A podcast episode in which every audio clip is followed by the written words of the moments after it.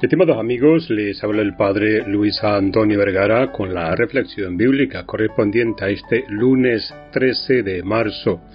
El Evangelio está tomado de San Lucas capítulo 4 del 28 al 30.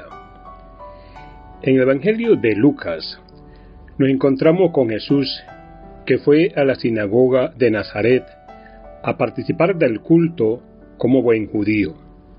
Generalmente se rezaban los salmos, se leía algún profeta. En este caso, al profeta Isaías que dice, El Señor me envió a evangelizar a los pobres. Luego alguno de los presentes podía hacer algún comentario, una especie de homilía.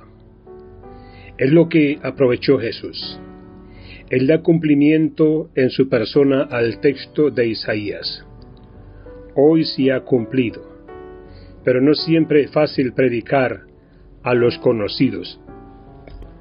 A él, los paisanos de Nazaret lo conocían muy bien, como el hijo de José, el carpintero. Entonces, les cuesta aceptar su mensaje. Eso suscita envidias, celos, broncas y hasta odios. Por eso Jesús dice que ningún profeta es bien recibido en su tierra o en su familia. Y esto lo dice por experiencia. Es algo que él vivió.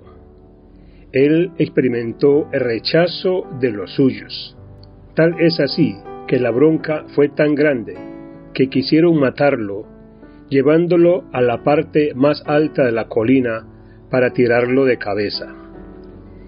Pero Jesús con toda libertad, pasó por medio de ellos y siguió su camino. Aún no había llegado su hora, la hora de su muerte y glorificación. Tengamos cuidado de que no se diga de nosotros, vino los suyos y los suyos no lo recibieron.